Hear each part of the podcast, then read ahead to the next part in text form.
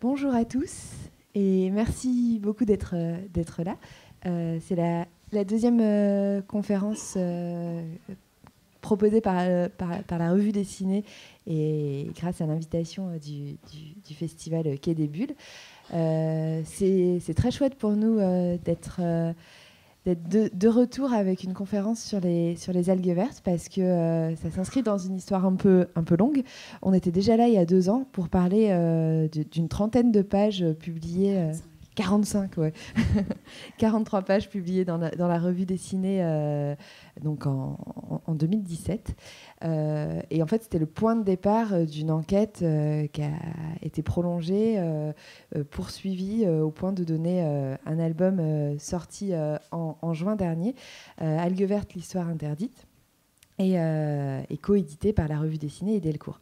Et euh, on est très content d'avoir euh, les, deux auteurs de, cet album, Pierre Van Hove, donc, qui est dessinateur, et Inès Léraud, qui est journaliste, qu'on entend sur France Culture, notamment dans les, dans les Pieds sur Terre, dont on entendait ces histoires d'algues vertes déjà de, depuis quelques années. Et puis avec nous, Thibaut Soulcier, qui, qui va se faire un plaisir de croquer ce moment. Euh, cette histoire euh, d'algues vertes remonte euh, à, à, loin. Il y a eu pas mal d'articles de, de, presse, on voyait dans West France ou ailleurs, on, voyait ce sujet ressurgir dans, dans l'actualité à, à, intervalles réguliers.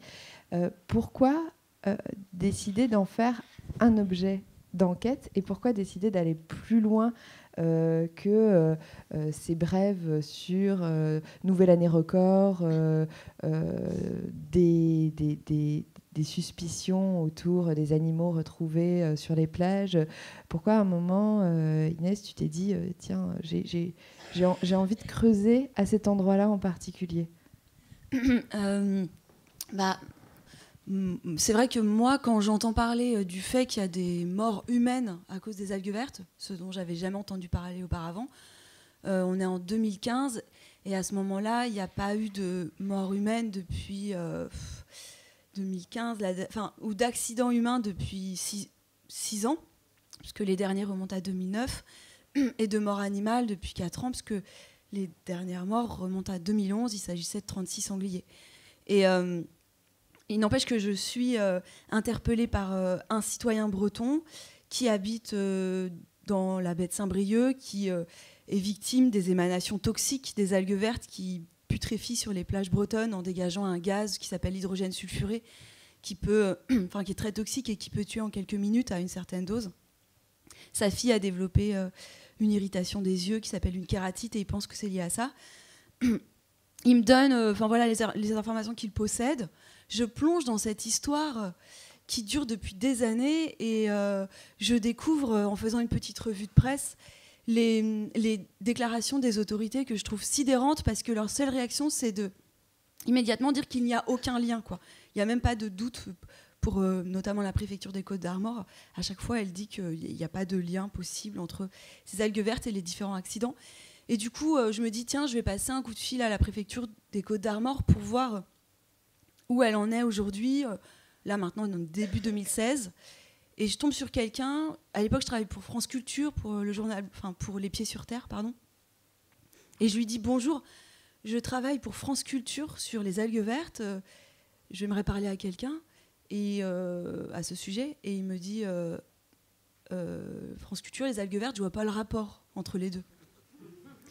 Je lui dis bah on est un média généraliste, on s'intéresse à plein de choses. Par exemple, je m'intéresse euh, à la mort des 36 sangliers en 2011. Et il me dit euh, Je vous arrête tout de suite, madame. Parce qu'entre les 36 sangliers et les algues vertes, euh, il n'y a aucun lien, ça ne pourra jamais être prouvé, vous faites complètement erreur. Et moi, à ce moment-là, j'ai deux rapports scientifiques qui disent le contraire, qu'il y a un lien hautement probable. Donc, plutôt que d'essayer de, de, débattre avec lui, je lui dis bah, Très bien, je peux venir vous interviewer pour la radio euh, à ce sujet Et il me répond non. Je lui dis mais pourquoi? Il me répond parce que. Je lui dis mais comment ça? Et il me dit puisque je vous dis qu'il n'y a rien, il n'y a rien à dire sur le rien. Et à ce moment-là, j'étais vraiment euh, troublée. Je lui dis mais qui vous êtes? Et il me répond le directeur de la communication. Je dis d'accord et euh, vous vous appelez comment? Il me dit si vous me citez, euh, en fonction de ce que vous dites, je vous attaque en diffamation. Donc voilà, il y avait une espèce de malaise. Enfin, quand on est journaliste, c'est un moment un peu rêvé parce que en général, les responsables de la communication, ils ont tous les éléments de langage parfaits pour noyer le poisson, faire croire qu'il y a alors que lui mettait vraiment, enfin, il avait aucun problème finalement à, montrer qu'il y avait un malaise au point même de me poursuivre si je, me lançais dans l'enquête. Donc forcément, ça donne envie de partir dans une enquête.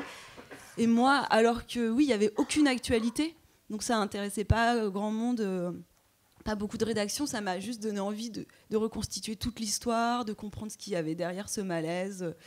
Voilà.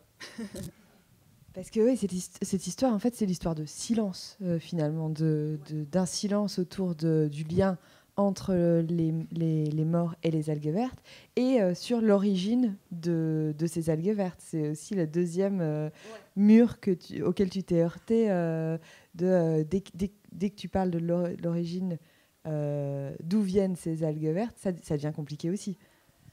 Bah, effectivement, au départ, je me suis j'ai travaillé uniquement sur les conséquences sanitaires des, marées vertes en putréfaction et, euh, l'émanation de ce gaz, euh, ce fameux gaz toxique, le piège parfait qu'elles euh, peuvent former parce que en séchant, elles peuvent, il y a une croûte blanche qui peut se former sur le dessus des tas d'algues.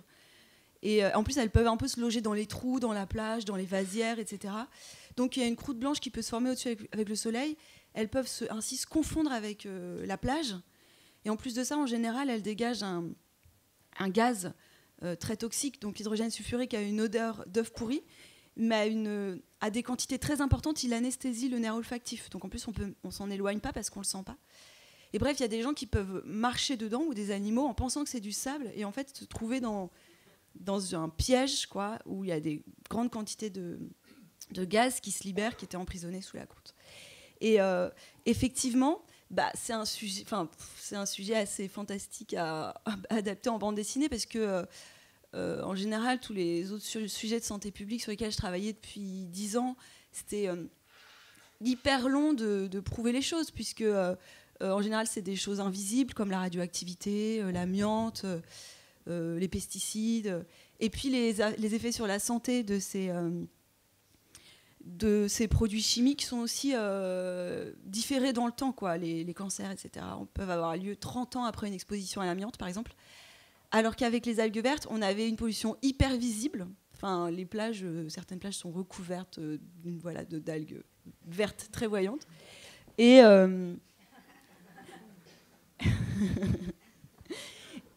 et, et en plus de ça, les morts été retrouvés sur les tas d'algues vertes. Donc en fait, il y avait un décalage et un paradoxe intéressant entre la réaction de la société bretonne finalement, euh, des industriels, de certains scientifiques, euh, des, élus et tout ça, et euh, ce qu'on avait sous les yeux.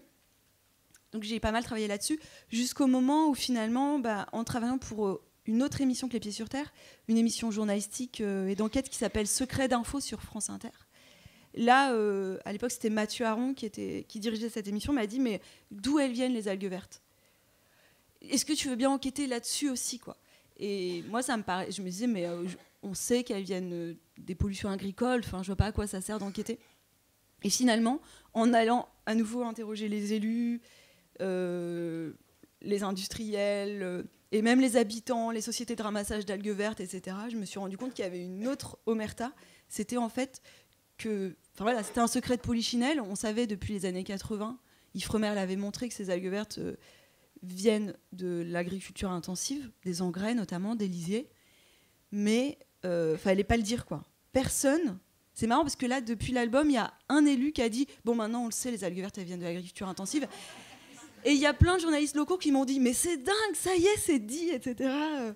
Mais effectivement, personne n'osait mettre de mots là-dessus alors là, on a la scène dont tu parlais tout à l'heure euh, avec euh, donc Frédéric Maignan, le directeur de la communication de la préfecture des Côtes d'Armor, euh, qui n'a pas poursuivi en diffamation. Pierre, c'est ce genre de, de moment. Alors c'est savoureux quand on est journaliste. Est-ce que c'est savoureux quand on est auteur de bande dessinée aussi? Représenter le directeur de la communication. Ce genre d'échange. moi, ce que je trouve savoureux, c'est de, le représenter avec une grosse tête. Je sais pas à quoi il ressemble. donc j'ai dû l'imaginer et j'avais pensé à ça pour, pour que ça soit plus amusant les, silences ou les, moments de gêne de certains protagonistes de, cet album, euh, les élus, euh, parfois euh, certains scientifiques, c'est quelque chose sur lequel tu as, voulu insister ou tu as voulu souligner parce que on, est quand même, même euh, on, est, on est parfois en empathie euh, quand on voit qu'ils se débattent comme ça euh, face aux questions d'Inès. c'est quelque chose que c'est des personnages que tu as travaillé. il faut parvenir à, les mettre en scène de, de manière amusante et juste en même temps. donc il faut trouver toujours des dispositifs pour le faire. Et moi, ce que j'aimais bien, c'est de ne jamais représenter Inès physiquement, mais toujours la voir en arrière-fond donc au téléphone ou quelquefois euh, hors euh, le champ de la case. Et euh, donc il y a toujours des petits dispositifs comme ça à trouver pour, pour que les choses puissent être lues de manière fluide. Moi, je me, demandais pour... je me suis toujours demandé pourquoi tu avais voulu dessiner avec une grosse tête, parce que c'est le seul personnage de tout l'album finalement qui est pas très réaliste. Hmm, c'est vrai, c'est le seul. Travailler un peu le, grotesque, euh, pour varier aussi la manière de présenter euh, les personnages, et aussi parce qu'encore une fois, je ne sais absolument pas à quoi il ressemble, il n'y a aucun document euh, photographique du directeur de la communication de la préfecture. Alors que pour l'ensemble de, de, la bande dessinée, il y a eu un gros travail documentaire. vous êtes allé sur place.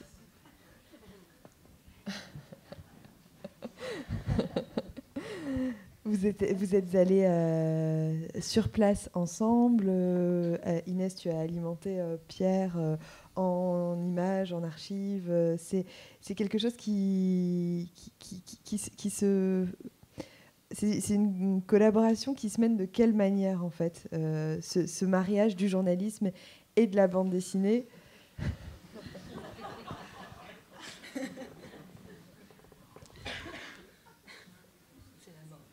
La mort. je ne comprenais pas.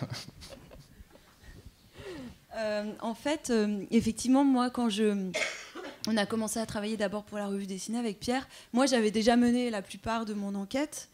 Et Pierre. et, moi, je connaissais rien du tout au, sujet. et en plus, il n'a aucune sensibilité environnementale. Pas du tout. il a fallu tout lui expliquer, quoi. et, euh, et en plus, il n'est pas venu sur le terrain avant un bon moment. Quoi. Il a commencé, as commencé les planches Ah non, je suis tout de suite venu te voir euh, à, Côte-Mal. Euh... Non, mais es déjà arrivé, tu arrivé chez moi, le petit village de Pestivien où je m'étais installé dans les Côtes d'Armor. es arrivé avec des planches que tu m'as montrées. Déjà, du cheval. Euh, une sorte de storyboard. Ouais, un storyboard. Et euh, j'avais pas énorme. Enfin, je me souviens pas avoir énormément alimenté Pierre en images. Je pensais justement que il allait avoir besoin du terrain, de venir en Bretagne pour travailler. Et en fait, je me suis rendu compte que c'était un grand enquêteur. Enfin, il avait déjà reconstitué plein de choses grâce à Internet. Il avait réussi à voir le visage des gens. Euh, et puis même, euh, enfin, oui, c'est tu avais reçu tous les paysages, les villes, les villages, les cafés. Enfin, c'était incroyable. Je ne sais pas quels sont tes outils, mais euh, il y avait toute une reconstitution. Moi, j'avais l'impression qu'il. Comme tout le monde. J'avais l'impression qu'il était mis sur place. Euh, on, a fait, on, a, fait, des reparages photographiques, on s'est baladé quand même euh, un petit peu partout. Euh. Après, ah ouais. Après, Mais tu as commencé quand même sans. Mm. Alors que toi, tu étais sur place depuis un petit moment. Quoi, de, tu t'es installé en Bretagne pour mener cette enquête parmi d'autres. le fait d'être sur le terrain par rapport à peut-être des journalistes de prestationnels qui font les allers-retours entre Paris et, et, et, la Bretagne, ça, ça, ça a changé le visage de cette enquête? Elle aurait pu être ce qu'elle est si, euh, si tu ne t'étais pas installé sur place, euh, si euh, tu n'avais pas vécu en, Centre-Bretagne? En fait, ça, je ne sais pas. Enfin, ce qui a vraiment changé, on va dire. En fait, je pense que cette enquête sur la partie sanitaire des algues vertes, c'était mûr. Quoi. Je suis arrivée quelque part au bon moment les gens, euh, certains scientifiques, médecins, euh, élus, des petits maires et tout ça, avaient accumulé tellement d'archives sur euh, les morts d'animaux, de chiens sur la commune, sur tout un tas de choses incroyables qu'ils avaient dans leur grenier et qui m'ont transmis. Que moi, j'ai fait le tour de tous ces gens, ils m'ont donné des paquets de documents et puis après, je les ai étudiés chez moi. Mais ce qui a vraiment été crucial pour. Enfin, ce qui a vraiment été. Où ça a été fondamental que je sois sur place pour comprendre, c'est de comprendre en fait le système agroalimentaire qu'il y a derrière les algues vertes. Euh, dans quel piège, eux aussi, parce qu'on parlait de piège avec les algues vertes, mais dans quel piège sont pris les agriculteurs aujourd'hui euh, qui travaillent pour les grands groupes agroalimentaires Comment est organisé, enfin, par exemple, le rôle méconnu des coopératives agroalimentaires c'est un maillon de la chaîne agroalimentaire qui fait tampon en gros entre les agriculteurs et les grandes surfaces. Et, euh, ce rôle-là qui structure ce monde agricole, il est méconnu encore et pour le comprendre, ça a été très long. Et les agriculteurs, c'est au bout de deux ans au moins. Parce que, donc je me, je me suis installée dans un village, euh, dans une maison que m'ont prêté des amis, une maison de vacances qu'ils n'habitaient pas. Donc j'ai pas vraiment choisi le lieu où j'étais. Euh, c'était une solution pratique pour laquelle j'ai choisi cette maison. Mais en fait, j'étais quand même entourée de. Il n'a pas tort. J'étais entourée de. d'élevage intensif. J'avais un élevage de 200 000 poules euh, pondeuses à côté de chez moi. Un autre élevage de poulets, de poulet de chair, donc du poulet pour McDo de 72 000 poulets de l'autre côté. Et ces agriculteurs-là, ces éleveurs, euh, bah, c'est qu'au bout de deux ans que j'ai vraiment réussi à parler avec eux de leurs conditions de travail. Sinon, euh, ils étaient euh, murés dans le silence. Quoi. Ils me disaient à peine bonjour. Et c'est en fait parce que j'avais pas Internet chez moi que j'ai dû aller travailler au café du village.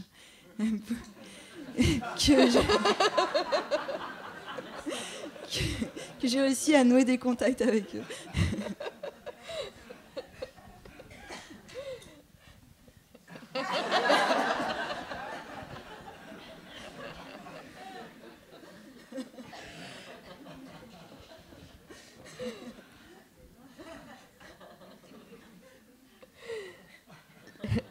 la manière dont, ces agriculteurs sont, pris au piège dans un système euh, qui, les dépasse. Là, on le voit sur cette planche. Euh, donc, il y a, Triscalia, et puis vous racontez euh, les, la difficulté de ne pas être. en fait, quand on sort du rang ou quand on essaye de, faire autrement que de l'agriculture intensive, on, risque quand même économiquement, on risque gros. Euh. En fait, c'est pas vraiment ça. C'est vrai que ce que j'ai découvert, qui, enfin moi, quand on, me rapportait un petit peu ça vaguement, j'entendais, je pensais que c'était des rumeurs, je pensais que c'était n'importe quoi. Mais en gros, les agriculteurs qui travaillent par exemple pour Triscalia, c'est le premier groupe agroalimentaire en Bretagne et il y a 16 000 agriculteurs intensifs qui travaillent pour ce groupe. Si les agriculteurs critiquent en fait leur salaire, euh, le prix euh, auquel ce groupe leur achète leurs animaux, euh, le prix qu'ils doivent, acheter à ce groupe, enfin, ouais, le prix auquel ils doivent acheter à ce groupe l'aliment, je sais pas, les médicaments. voilà, s'ils osent exercer une parole critique, il y a des moyens de rétorsion assez perfides à leur égard, quoi. C'est-à-dire que on peut leur livrer un aliment périmé qui peut rendre malade leurs animaux, mais c'est super difficile ensuite à démontrer. Moi, j'ai pu croire à cette histoire parce qu'il y a un agriculteur qui, est allé analyser son aliment. C'était un agriculteur syndiqué euh, qui parlait beaucoup, qui se défendait beaucoup, qui essayait de défendre les autres agriculteurs. Et voilà, euh, il a eu beaucoup de coups durs, par exemple. Il élève du poulet. Il y a un vide sanitaire entre un lot de poulet qui part à l'abattoir, le moment où il est censé nettoyer ses, bâtiments et recevoir un nouveau lot de poulet à, à engraisser il y a par exemple trois semaines de vide sanitaire. Et à ceux qui euh, sont un peu dérangeants, on peut augmenter ce vide, ce moment de vide sanitaire à un, deux, trois mois, ce qui fait que forcément ça baisse le revenu de l'agriculteur. Donc on peut vraiment les fragiliser économiquement. Ou alors lui, euh, donc là ce coup du vide sanitaire, euh, on lui faisait sans cesse, et il avait aussi eu un grave problème dans son élevage d'animaux malades. Il a fini par faire analyser l'aliment, il s'est rendu compte qu'on lui avait envoyé un aliment périmé, qui contenait pas mal de, champignons, etc., qui était un aliment qui n'aurait pas dû être vendu par la coopérative et qui distribuait en fait. Euh, c'est un peu ça, ouais. Et qu'on distribuait en fait. euh, Et depuis, j'ai eu beaucoup d'histoires autour de ça. Et en fait, bah, les agriculteurs, ils sont dans, un... dans une situation de... d'abus de pouvoir à leur égard euh, total. Quoi. Ils n'ont pas droit de faire la grève. euh, Enfin bref. Quand, quand vous, parce que vous remontez dans cet album aux, aux responsabilités, de, du moins à- aux responsabilités de, de ces silences et aux, aux responsabilités du, du- du statu quo, euh, il était important d'aller au-delà de l'agriculteur, du coup, compte tenu de ce que tu viens de dire, euh, de euh, cette, cette absence de, de marge de manœuvre en fait à, à ce niveau-là. C'est Bah oui, pour moi, vraiment, j'ai compris que accuser euh, les agriculteurs de ces, pollutions mm, par les pesticides ou par les engrais qui, eux, sont cause d'algues vertes, etc., c'était un peu comme si on accusait euh, des ouvriers d'usine d'être responsables des pollutions euh, d'une usine. Ça n'avait aucun sens, en fait, puisque l'agriculture est... Enfin, eux, ils sont qu'un simple rouage, ils n'ont aucune marge de décision, ils ont des contrats de 10 ans avec les coopératives, ils ont des contrats, ils ont des emprunts avec les banques qui leur permet absolument pas de, modifier le système dans, le- lequel ils sont et leur, mode de production. Ils reçoivent même des SMS leur disant tu traites tel jour à telle dose. Euh, ils sont des exécutants. Et alors, pour montrer un peu euh, quelle est la spécificité du, territoire euh, breton euh, et le poids de l'agroalimentaire en Bretagne, là, ça s'est pas mal passé par le, dessin. Je vais retrouver les planches, mais Pierre, tu peux peut-être commencer à nous en parler. Il y a deux doubles planches où on comprend un peu euh, le lobbying en, en Bretagne, les, la manière dont, dont tout est lié et euh, dont le politique est assez proche euh, des syndicats agricoles. c'est- une manière d'utiliser la bande. Voilà, on y est. On n'a pas les doubles. Elle marche en Ouais. vis-à-vis, mais euh, Ouais, ça commence ici. Deux grandes doubles pages, ouais, qui. euh, Il fallait que j'arrive à représenter le lobby breton. Inès m'avait donné euh, tous les, euh, tout- toutes les un indications nécessaires. organigramme indigeste. Mais il fallait trouver un moyen pour représenter tout ça. Donc euh, j'ai pris le parti de, de traiter un petit personnage qui court dans tous les sens, enfin qui parcourt le- chaque, chaque partie du lobby, qui s'appelle Jean-Yves Le Drian, que vous connaissez sûrement. Et euh, voilà, un peu comme le limpin blanc euh, dans l'Is au Pays des Merveilles, on, le- on le voit euh, sortir de ses multiples ministères et, et parcourir après le, le club des 30, euh, je sais plus, enfin, produit, produit en Bretagne, et, et- et avoir quand même visuellement, de manière simultanée, toutes, les, ouais, toutes les entreprises, tous les gros groupes qui, qui constituent ces lobbies. Donc on a, ouais, Et les différentes personnalités qui, qui participent à tout ça. Il y a aussi euh, le volet médiatique qui est un peu abordé dans, dans ces pages-là. Euh, c'est compliqué euh, quand, on, quand on travaille euh, pour la presse locale de parler de ces sujets. C'est compliqué euh, quand Pour on- les journalistes de la presse locale, Ouais. Bah ça aussi, c'est un peu comme les agriculteurs. J'ai mis très longtemps à, à, à être, enfin, à mettre en confiance mes certains collègues de la presse locale et à parler et à ce qu'ils se livrent en fait sur euh, euh, leur euh, réelle liberté d'expression au sein du journal. Et effectivement, il y a à la fois des, médias qui sont subventionnés, des médias associatifs, etc., des, petites radios en Bretagne qui sont subventionnées par les communes, par les communautés de communes, par le conseil régional. Et elles, euh, clairement, elles sont toujours en train de mettre en balance ce qu'elles vont dire par rapport au risque de perdre des subventions.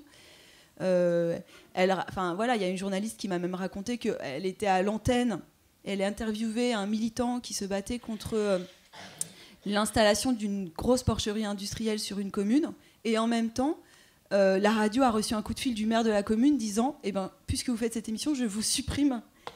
Alors qu'elle était en direct, il- voilà, le, maire de, de Trébriand a appelé en disant Puisque c'est ça, je vous supprime euh, la subvention de votre radio.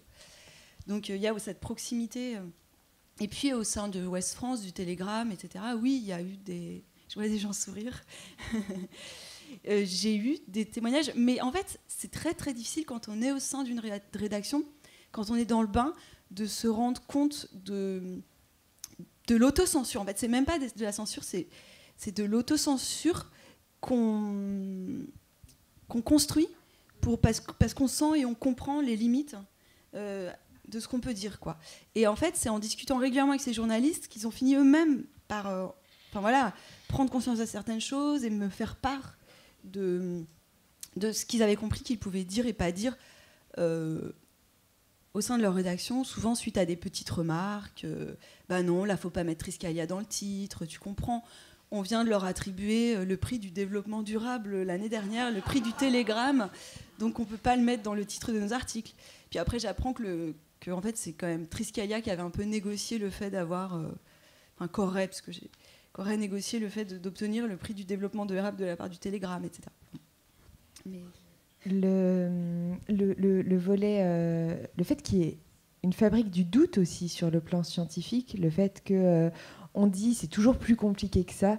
Euh, sur l'origine des algues vertes ou même sur le lien entre la mort et il y, a des chercheurs, vous mettez en scène Monsieur Menesgen qui le dit très tôt et pour autant il y a des contre-enquêtes, des contre des, études contradictoires. Il y a d'autres scientifiques qui prennent la parole pour dire que non. Ça, ça participe aussi du fait que on n'y va pas si facilement sur ces sujets-là et on affirme difficilement quand on est euh, dans la presse locale ou quand. Euh, Alors en fait, quand même, euh, enfin, il y a quand même un excellent travail de la presse locale sur ces sujets, quoi. Moi, c'était, j'allais vraiment chercher dans les détails, mais d'une manière générale, cette enquête, elle s'appuie énormément sur les articles de la presse locale. Elles sont, West France et le Télégramme sont cités très souvent en bas de page comme source. Et, et, en fait, quand on lit West France et le Télégramme, on se rend compte que tout est dit depuis le début. 1989, c'est le premier mort qu'on connaît des algues vertes. C'est un jeune homme de 26 ans qui avait jogger, qui avait été perdu de vue depuis plusieurs jours, qui est retrouvé dans un amas d'algues vertes. Et, euh, West France titre immédiatement euh, Les algues vertes ont-elles tué? L'hydrogène sulfuré, ce gaz toxique, enfin tout est là quoi. Et, en fait, malgré tout, malgré ces informations précises euh, données depuis des années, on se rend compte qu'elles étaient quand même éclatées. Elles arrivaient au moment des accidents, puis après ça redisparaissait. Et donc, en fait, bah, l'album, moi j'entendais plein de gens en Bretagne, enfin, et même sur les réseaux sociaux, j'ai vu pas mal de gens dire non mais c'est bon, les algues vertes, on en entend tout le temps parler. On sait absolument tout, quoi. On va pas lire cette BD, euh, enfin ça sera qu'une redite. Et, je me rends, et après je vois les gens changer et dire euh, mais en fait, de tout réunir dans un seul album, ça a quand même créé de la sidération, quoi, de prendre euh, mesure de l'ampleur. non de prendre mesure de l'ampleur de, de l'omerta, du déni, du mensonge, et que tout soit. Voilà. Euh, donc en fait. Mais oui. Et euh, du coup, c'est un boulot de, patchwork, quoi, de, tricot, euh, de euh, différentes informations éparses, de différentes scènes qui sont passées à, en gros sur les 50 dernières années quasiment, qu'il vous, a, vous a fallu réassembler, reconstituer pour donner du sens et pour lutter contre cette fragmentation qui fait qu'on perd les, les, clés quoi, au passage. Euh, ça, ça représente euh, pour le scénariste et dessinateur que tu es un, gros défi de, se balader sur une période aussi longue avec euh, bah, plusieurs affaires dans cette affaire. On a les sangliers, le, cheval. et oui, il faut, il, faut, se ménager une porte d'entrée pour ensuite arriver à, convoquer tous ces éléments et puis donner quand même construire un scénario mais c'est ce qu'on a fait avec Inès. On, avait euh, choisi de parler du cheval comme porte d'entrée euh, à toute cette histoire. Et après, on déroule le ruban. Et on a aussi chapitré le livre de telle façon qu'on euh, puisse aborder ce problème à chaque fois sous un angle différent pour recomposer donc une totalité. Une des portes d'entrée aussi, ou en tout cas un des, un des fils rouges, c'est Pierre Philippe, un médecin ouais, le lanceur d'alerte. Mm. Euh, bah, qui, a été un des premiers à, vraiment euh, solliciter les, euh, les, organisations, les organismes pour.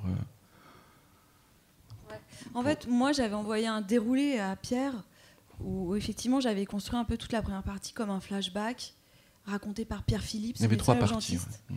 qui euh, a côtoyé euh, un grand nombre de personnes accidentées, qui a mené des investigations, un urgentiste euh, de Lannion. Et, et en fait, c'était pas mal quand même du commentaire de ma part. Et quand Pierre il m'a envoyé les premières planches, lui, il avait tout remis en situation. Et tu dis, Pierre, maintenant que tu voulais faire une BD d'aventure, quoi. Il voulait vraiment sortir de l'aspect euh, documentaire, informatif, pour qu'on entre dans des personnages Voilà, qui pour, vivent euh, des épreuves. bah, pour, rendre, euh, pour, pour faire vivre au maximum euh, ce, qui se, ce qui se dit euh, de manière euh, un, peu, enfin, un peu théâtrale. C'est-à-dire que je voulais échapper euh, le plus possible à, à- à l'illustration. Donc euh, prendre, euh, prendre du, enfin, le, le contenu euh, devait être euh, traité de manière vivante, donc par des, euh, et comme il y a beaucoup de personnages, c'était assez amusant de, de partir dans cette direction-là. Donc là, on commence avec le, ce médecin urgentiste au chevet de- Oui. du cavalier qui vient de perdre son cheval et qui, qui était, qui a été hospitalisé dans, dans- dans la foulée. Et, et là, il se dit, en fait, cette histoire, je la connais, j'en ai déjà entendu parler. Et il, se rappelle ces jeunes années euh, où euh, les premiers soupçons ont émergé euh, sur, sur, cette histoire d'algue verte. C'est lui votre passerelle entre le présent et le passé. Ouais, c'est ça. C'est un peu le personnage principal, on va dire, de, de la première partie de l'album. Et parce que en fait, cette histoire, elle est tellement morcelée, effectivement. Et on a enquêté à la fois. On a fait deux enquêtes puisqu'il y, y a une sur les causes des algues vertes et une autre sur les conséquences des algues vertes, et on n'avait pas de de fil rouge qui réunisse tout ça, à part moi, l'enquêtrice qui avait mené cette enquête. Et on avait décidé que ça, on, on passerait pas par là, en fait, par euh, un personnage d'enquêteur euh, mis en scène. Et donc, c'était effectivement un gros travail d'essayer de trouver euh, le liant. Et, et finalement, dans cette première partie, pour, pour entrer, c'est c'est cet urgentiste qui nous a permis de, de le faire. Et après, les transitions, ça a été un très gros travail, quoi, de passer de séquence en séquence euh, pour que le récit euh, soit fluide et, que, et logique. Et, ouais. Des- Il y a des fois, Pierre, il était désespéré pendant des jours, il restait bloqué sur ses planches. Moi, j'avais pas de solution non plus. Et Je, je perdais le sommeil et l'appétit. je recevais, je recevais des messages de désespoir. Je revoyais les plans, j'avais l'impression que ça marchait pas du tout. Puis on finit par trouver des solutions.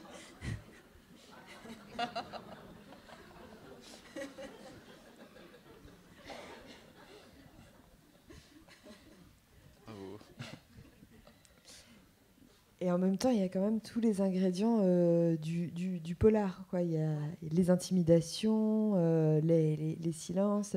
Quand je, quand- quand je dis intimidation, je pense aussi aux, aux, assos ou aux, écologistes euh, sur place qui euh, euh, essayent euh, de faire émerger euh, cette thématique-là, de faire euh, émerger le lien entre, entre tout ça et euh, qu'on essaye de, de réduire au silence. C'est un autre personnage de votre histoire.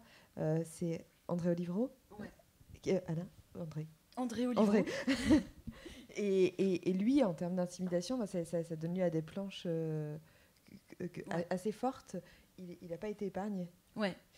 Ouais, en effet, c'est ça qui, qui- cette histoire, elle était tellement ancienne qu'en fait, euh, on avait le re- du recul pour faire cet album sur plein de choses.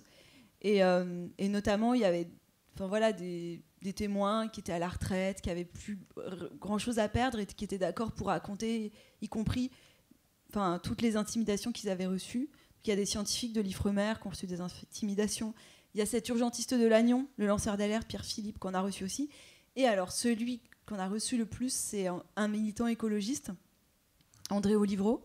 En général, les associations euh, environnementales, euh, elles sont subventionnées, donc c'est n'y a pas besoin de faire des grandes intimidations. On supprime des subventions aux associations, puis après, elles se taisent. Mais André Olivero, il a une association qui s'appelle Alto Marée Verte, qui n'a aucune subvention. Donc il n'y a pas beaucoup de moyens de pression sur lui, donc il faut prendre les, grands moyens. Quoi. Donc il reçoit des, lettres de mort, euh, des renards euh, à la tête passée à l'acide qu'on jette par-dessus son portail. Parfois on bloque la sortie de chez lui avec des, des rondes de, des ballottes de, de foin, de paille, ou des tas de fumier. Euh, Il y a la FNSEA qui a organisé, qui a envahi son terrain carrément. Qui est, enfin, voilà. euh, enfin, il a, on n'a même pas tout mis quoi. Il a tellement de. Puis là, ce courrier qu'on voit dans la planche, c'est aussi une élue. qui nous a raconté les intimidations qu'elle a reçues, elle aussi, les colis piégés, etc. Quand elle a voulu, en fait, enfin, voilà, pointer les responsabilités derrière le phénomène des algues vertes publiquement. C'était la seule élue qui l'avait fait.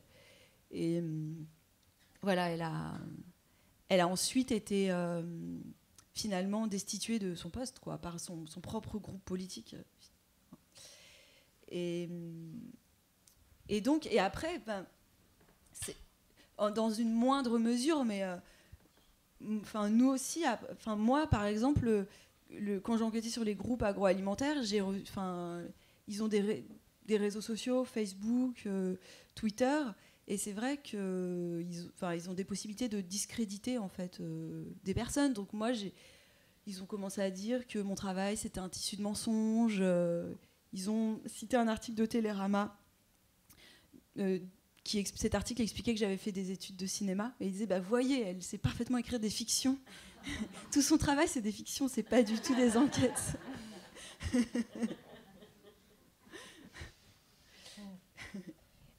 Et l'accueil de cette, de cette bande dessinée là depuis le, mois de juin est, assez hallucinant. Euh, alors peut-être pas spécialement par, les assos, euh, par, les, par les coopératives, euh, mais au niveau de la presse, il y a eu des articles de Gradia au New York Times sur cette, sur cette bande dessinée. Il y a eu énormément de, relais sur les réseaux sociaux et une, couverture, je pense que vous étiez à peu près dans tous les médias. Euh, c'est parce que cette histoire, c'est pas uniquement une histoire bretonne. Euh, euh, mince, je pensais à quelque chose. En tout cas, oui. on, peut, on, peut, revenir dessus après. oui, non, je pensais juste que nous, enfin, Pierre, en fait, au départ, quand on a commencé, c'est pour répondre à ta question, quand on a commencé notre collaboration, il n'avait jamais travaillé avec des journalistes, il avait travaillé jamais en BD documentaire, tu avais travaillé que en fiction, et il était hyper défiant par rapport au journalisme il pensait pas du tout qu'on était libre, euh, les journalistes, ce qui est en partie vrai. Mais il disait, enfin, moi, je pense. D'ailleurs, tu as beaucoup hésité à accepter ce projet d'album. Tu disais, oui, je pense qu'on va pas pouvoir tout dire. Déjà, on ne pourra pas mettre tous les noms des gens. Enfin bon, il m'a beaucoup poussé, en fait, à être un peu. Euh, enfin voilà, on a mis absolument tous les noms de nos interlocuteurs. Euh, d'ailleurs, c'est ce qu'on me dit souvent, mais c'est incroyable cet album. Et. Et donc, je, on pensait vraiment pas qu'il y aurait. Moi, je pensais pas qu'il y aurait cet accueil. Je pensais que euh, en Bretagne, ça jetterait un tel euh, malaise que qu'on n'entendrait pas beaucoup parler. Et on a été extrêmement surpris par l'accueil. Euh, il a été presque uniquement positif. Même en fait les élus critiqués dans cet album ont reconnu dans la presse locale, le Télégramme, que c'était un travail solide certains élus euh, comme Thierry Burlot qui fuyait un entretien qui a disparu au cours de. D'ailleurs, on peut montrer la page, qui a disparu au cours d'un entretien d'un entretien euh, au, micro, a, est finalement venu se faire prendre en photo avec nous sur des stands de dédicaces pour ensuite euh, envoyer sur ses réseaux Twitter, dire qu'il nous soutenait notre travail. On l'a croisé accidentellement à la FNAC. Mais il a signé avec nous, c'est vrai s'est fait prendre en photo. Là, c'est cette euh, séquence où il disparaît. au cours disparaît dans un couloir. Au cours d'une interview qu'il n'a pas appréciée. Euh. Et, et, justement, sur le côté. Euh, c'est une matière réelle, donc par rapport à, à la fiction, euh, ça demande quand même de, respecter. Euh, euh, ben, on peut pas inventer des personnages, on peut pas inventer des scènes. Il faut. tu t'es senti contraint par le par le réel? Non, non. Enfin, pour pour cette pour cet épisode, c'est la retranscription visuelle d'un rush, d'un entretien, audio que j'ai que j'ai mis en image. Ça peut être aussi une manière de de, travailler. Donc on, on, dérush et puis on choisit euh, les, dialogues les plus significatifs, il n'y a pas tout, mais j'ai essayé d'être le plus précis possible par rapport à, la, situation de départ. Et le, fait de justement euh, travailler pour la première fois avec euh, une matière journalistique, est-ce que tu est-ce que y as pris goût? Oui, forcément. Oui, bien sûr.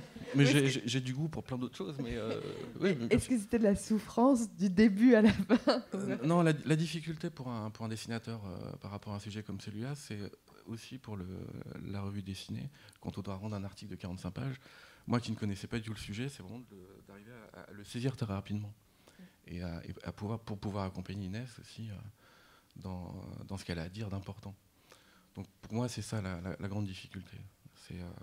Donc ça m'a demandé effectivement de, me documenter de manière rapide et pour voir un petit peu tous, les enjeux. voilà. Non mais alors franchement, c'est l'inverse pour le coup là. tu t'es planté. non mais il y a des libraires bretons qui nous disent mais j'ai jamais eu grâce à vous, on vous invite à dîner parce que on a ces derniers mois, on a enfin bien vécu. C'est l'album qu'on a le mieux vendu depuis qu'on est libraire. Nouveau, nouvel axe économique pour la Bretagne. Exactement, ouais.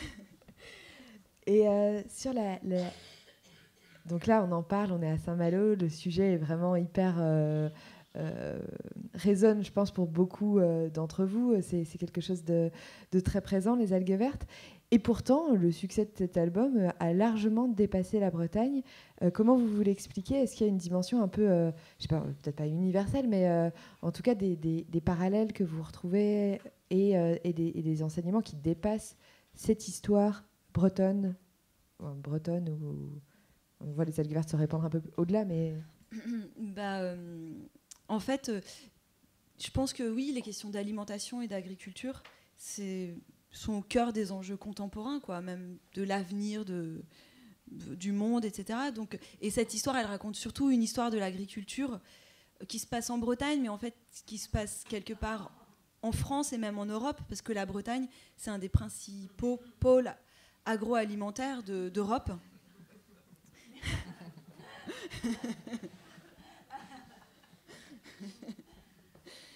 et, euh, et, ensuite, euh, bah, avec le, réchauffement climatique, la question de la prolifération des algues toxiques, c'est un problème mondial. On le voit en Guadeloupe et en Martinique avec les sargasses, les algues brunes, qui produisent euh, elles aussi de, de, de l'H2S, qui sont elles aussi causées par les effluents agricoles. On le voit dans la mer avec des algues qui prolifèrent, notamment en Floride. Il y a la lanceuse d'alerte Erin Brokovich, à laquelle avait été consacré un film qui alerte là-dessus, enfin, sur ce sujet des algues en Floride. Il y a des chiens qui meurent à cause des algues qui prolifèrent dans les eaux douces, à Toulouse, à Marseille, dans les grands lacs euh, au nord des États-Unis. Il y a des plages envahies d'algues vertes en Chine, en Nouvelle-Zélande avec les élevages laitiers. Enfin, c'est un problème en fait euh, qu'on voit surgir, on va dire même depuis ces deux dernières années, l'été, la prolifération des, algues toxiques à, cause de la chaleur. Et euh, je ne sais pas, hein, j'imagine que peut-être, euh, voilà, ces deux aspects, la question agricole, la prolifération des algues. Après, on a eu, enfin voilà, il y a eu une coïncidence incroyable cet été avec plusieurs morts suspectes sur les plages bretonnes. Donc ça a intéressé la presse internationale. Euh, et forcément, bah, ils, nous, nous contactaient, puisqu'on venait de faire paraître un album sur le sujet, ils nous contactaient pour parler de notre album. Donc on a eu des articles en Suisse, Italie, États-Unis, euh, Grande-Bretagne, euh, et voilà, tu as d'autres idées, toi Au-delà Ah, sur pourquoi ouais. Non, mais je pense que c'est vraiment l'agriculture industrielle qui est qui, en fait, ce, ce, que ça génère en termes de, euh, de, pollution massive à, l'échelle des élevages, en fait, euh, qui, euh, qui d'un coup ne peut plus être masqué et qui, qui nous, saute, qui nous saute au visage sous forme, sous forme d'algues. Et je pense que c'est ce que tu disais au tout début, le, côté hyper concret d'un problème sur lequel on n'a pas forcément prise et et, je me demande si euh, la conscience, euh, la sensibilité environnementale de Pierre, du coup, a, changé avec cet album. C'est vraiment une, difficile question.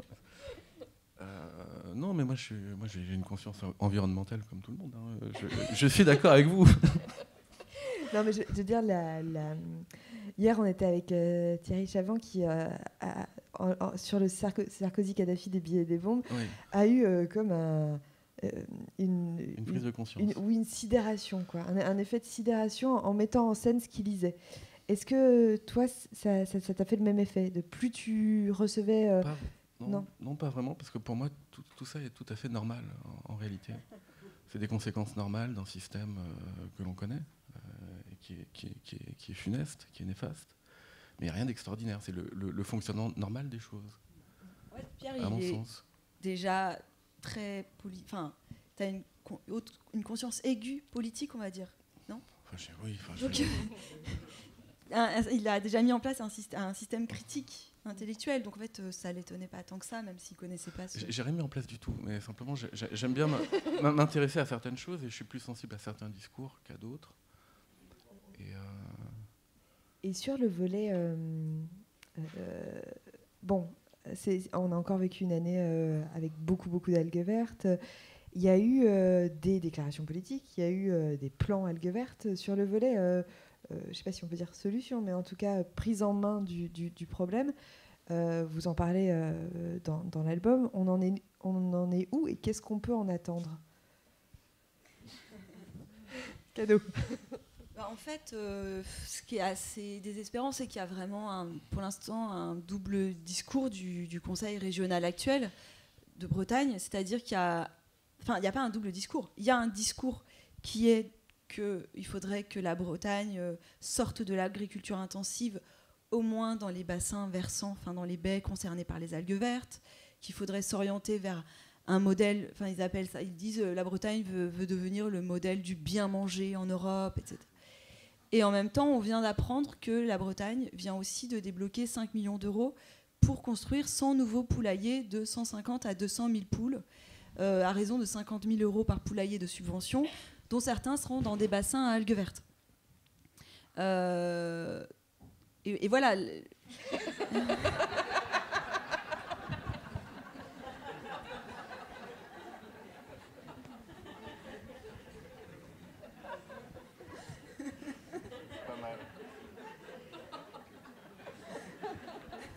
Inès, continue. Continue.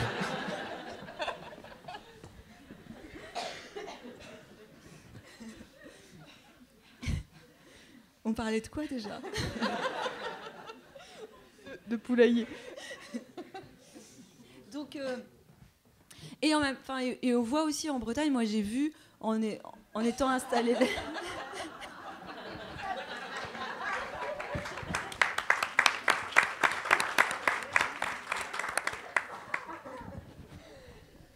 Quand t'as bu, en fait, t'es très bon. Quand t'as bu la veille.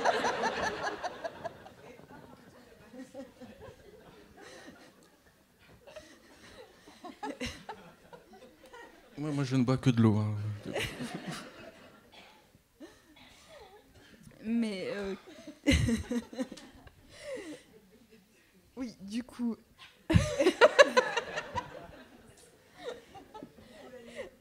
Les poulaillers. Euh, oui, et en même temps, on voit. on voit fleurir en Bretagne des expériences alternatives, plus autonomes, euh, incroyable de une autre agriculture existe aussi quoi en parallèle. Et on se demande un peu finalement laquelle va. enfin, pour l'instant, effectivement, l'agriculture industrielle est la plus importante. Est-ce qu'elle va le demeurer? Enfin, il semblerait que oui, mais quand même, il y a autre chose qui est déjà en place et qui peut peut-être prendre le dessus. Hein. Voilà.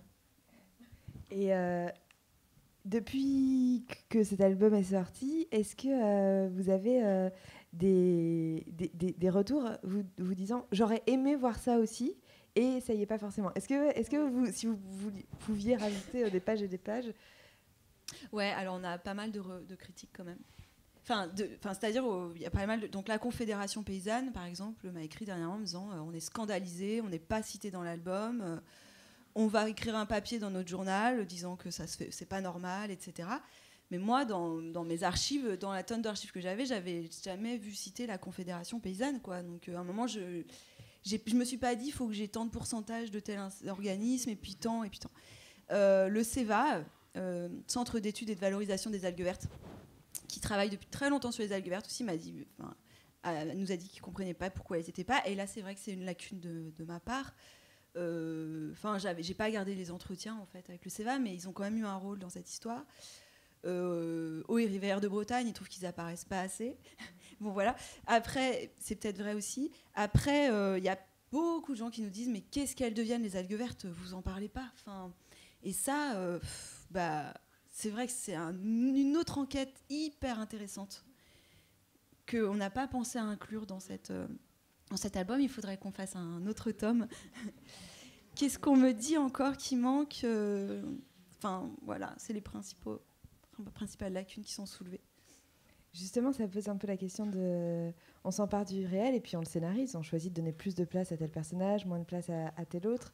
Ça a été des choix cornéliens pour vous euh, de vous dire euh, on va passer tant de temps sur ce sujet-là et, pas, et, aller plus vite ici, on va, on va s'attarder plutôt sur ce personnage. Puis c'était une interview, peut-être qu'on va la laisser de côté. Ou euh, ça se dessinait un peu comme une évidence. Le, la bah, c'est là que Pierre, pour, pour moi, ça a été quand il parlait d'accompagnement. Enfin, c'est vraiment, euh, c'était pour moi crucial de travailler avec Pierre. Je pense que j'aurais travaillé avec quelqu'un d'autre, ça n'aurait pas du tout été la même chose en fait. Et notamment, bah moi, j'avais envie de tout mettre, donc j'envoyais des, tartines quoi, de dialogue. De... Et Pierre, il faisait ce exactement ce que tu disais tout à l'heure, ce travail de tri, de dire bah ça c'est pas l'essentiel en fait. Ça, j'évacue, j'enlève. Et, je trouvais que c'était toujours juste la manière dont il faisait ce tri, quoi. Donc, que moi, j'étais plus capable de faire, en fait. Donc, euh, je sais pas si on a beaucoup discuté là-dessus parce que j'étais euh, parce que j'étais mécontente de certains de tes choix. Je crois pas, en fait. Hein. Non, ça s'est fait naturellement. Enfin, c'est le, sujet impose euh, ça. Il faut être synthétique. Il faut, il faut pas se perdre non plus dans, des petits détails, mais on l'a fait sans y penser presque. Non. Moi, j'ai pas le souvenir de quelque chose de, de, difficile à ce niveau-là. mais non, en fait, moi j'ai plutôt. Enfin, comme euh, jusque-là, je travaillais euh, soit pour des émissions de radio qui font une demi-heure, une heure, soit pour euh, la presse écrite, des articles, je sais pas, qui font 10 000, 15 000 signes. Là, j'ai vraiment le sentiment inverse, en fait. J'ai pas l'impression d'avoir fait de sacrifices. J'avais toujours l'impression depuis 10 ans de faire des sacrifices, alors que là, j'ai l'impression d'avoir pu mettre tout ce que je voulais, toutes les références, les détails, entrer dans des détails qui me paraissaient vraiment importants, mais que j'aurais jamais pu garder dans un format plus court, euh, mettre toutes mes sources. J'ai vraiment un sentiment d'aboutissement, quoi. Euh, ça, c'est, c'est, ça, va être difficile de revenir à autre chose après, quand on expérimente ça, quoi, de, pouvoir faire un album euh, qui a son unité. Je, moi, j'ai encore plein de questions, mais probablement que vous en avez aussi.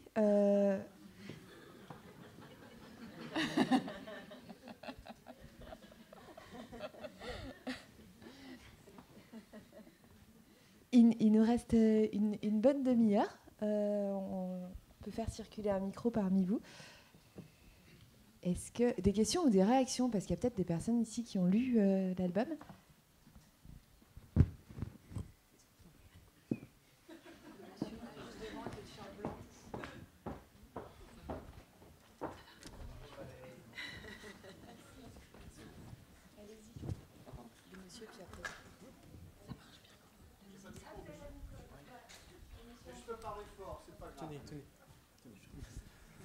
Euh, bonjour. J'ai lu la bande dessinée. Euh, j'en ai acheté trois exemplaires pour voir s'il y avait la même chose sur les trois. Euh, pour compléter ce que dit Inès, évidemment, les, paysans, les agriculteurs, parce qu'ils ne veulent pas qu'on les appelle les paysans, ce sont des pions. Ce ne sont pas eux les coupables. Alors, je, suis activiste écologiste lors d'une action euh, à Triscalia qu'on a vue, à Glomel, c'est un centre Céveso, vous en avez entendu parler à Rouen, c'est très très bien protégé. On a juste eu à faire sauter un cadenas et on est rentré à l'intérieur où il y avait des produits dangereux. Toutes les portes étaient ouvertes. Voilà, donc quand on entend parler de Céveso et sécurité, méfiez-vous quand même. Euh, le, le Conseil régional de Bretagne, en ce moment, alloue des sommes très très importante pour les plants algues vertes. Les plants algues vertes, c'est une façon de euh, permettre aux, agriculteurs intensifs de continuer à produire en fin de compte des algues vertes. Ce n'est pas pour euh, euh, protéger l'environnement. le Conseil régional de Bretagne n'est pas le seul à allouer des subventions. Pour un méthaniseur individuel, offre en ce moment 60 000 euros euh, de subvention. Pour un, collectif, c'est 120 000 euros. Euh, dans la région où j'habite, à une commune, en ce moment qui va recevoir 26 méthaniseurs. Il faut savoir aussi que le méthaniseur, ça peut exploser. Qu'est-ce qu'il y a encore? Oui, Triscalia, dont j'ai parlé tout à l'heure de Glomel, quand étant à court de salariés, fait appel aux handicapés du CAT à côté pour venir travailler. Donc des gens très performants et bien formés pour travailler avec des produits dangereux. Et autre chose, euh, je suis activiste depuis très longtemps. J'ai lutté contre des porcheries, extensions de porcheries. Et dans ma région, un jour en mairie, on m'a dit on s'occupera de toi et ta maison. Neuf mois après, le temps d'une grossesse, ma maison brûlait.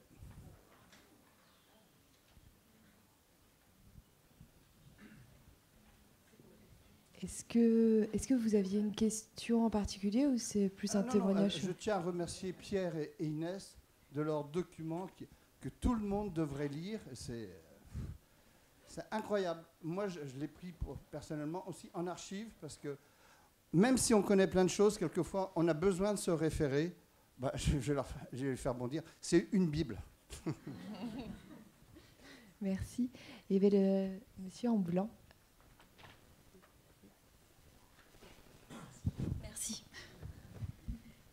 bonjour et merci. Euh, merci pour votre travail. Alors euh, moi, le livre, je l'ai acheté hier. Je ne l'ai pas encore lu. Euh, par contre, j'habite pas très loin de où tout ça se passe, à Saint-Paul-de-Léon.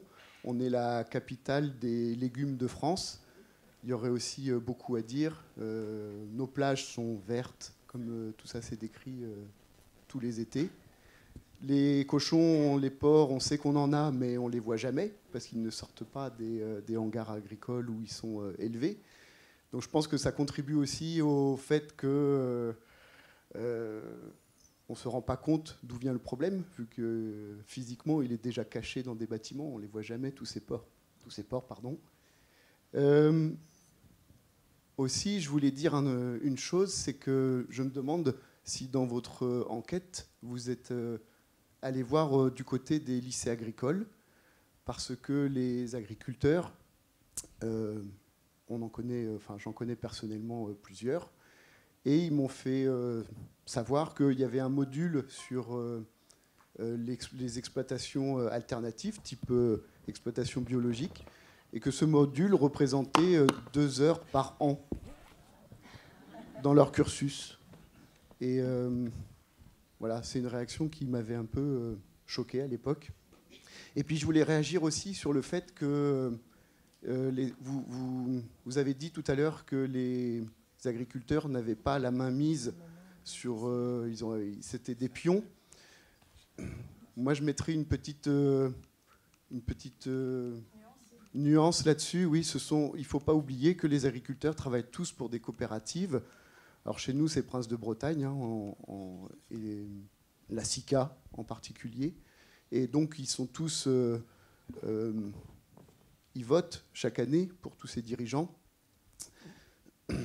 Après, je ne sais pas comment ils votent, mais en tout cas, euh, la FNSEA, qui est le syndicat principal des agriculteurs, se retrouve en majorité systématiquement. Et quand on voit les agriculteurs à la télévision qui bloquent les routes de Bretagne, hein, de Morlaix notamment, qui est juste à côté de, chez moi. Euh, bah, ces agriculteurs, en fait, sont poussés par les FNSEA, leur syndicat majoritaire, proche de tous les politiciens, et, euh, que finalement, ils, manifestent pour que les choses ne changent pas. Ils ne veulent pas perdre leurs subventions européennes, ils ne veulent pas perdre euh, leur manière de fonctionner, leur vie, qui est déjà très difficile. Hein. Je ne suis pas du tout en train de, critiquer leur métier en tout cas la difficulté de leur métier. Et euh, donc je pense que si, si, si, si votaient déjà, s'il y avait une, une, éducation à partir des lycées agricoles, et qu'ensuite ils avaient aussi un droit de vote qui soit euh, libre pour, euh, par rapport à leur coopérative, je pense que déjà on pourrait aussi avoir une piste de, de, solution et, d'évolution. Et pour le moment, ce n'est pas le cas. Voilà. Eh ben, je vous remercie.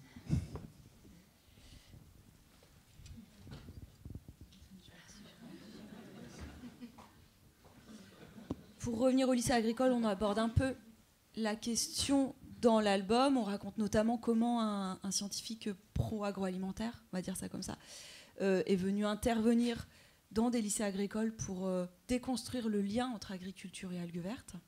Donc comment ces lycées agricoles sont, sont pénétrés par certains lobbies.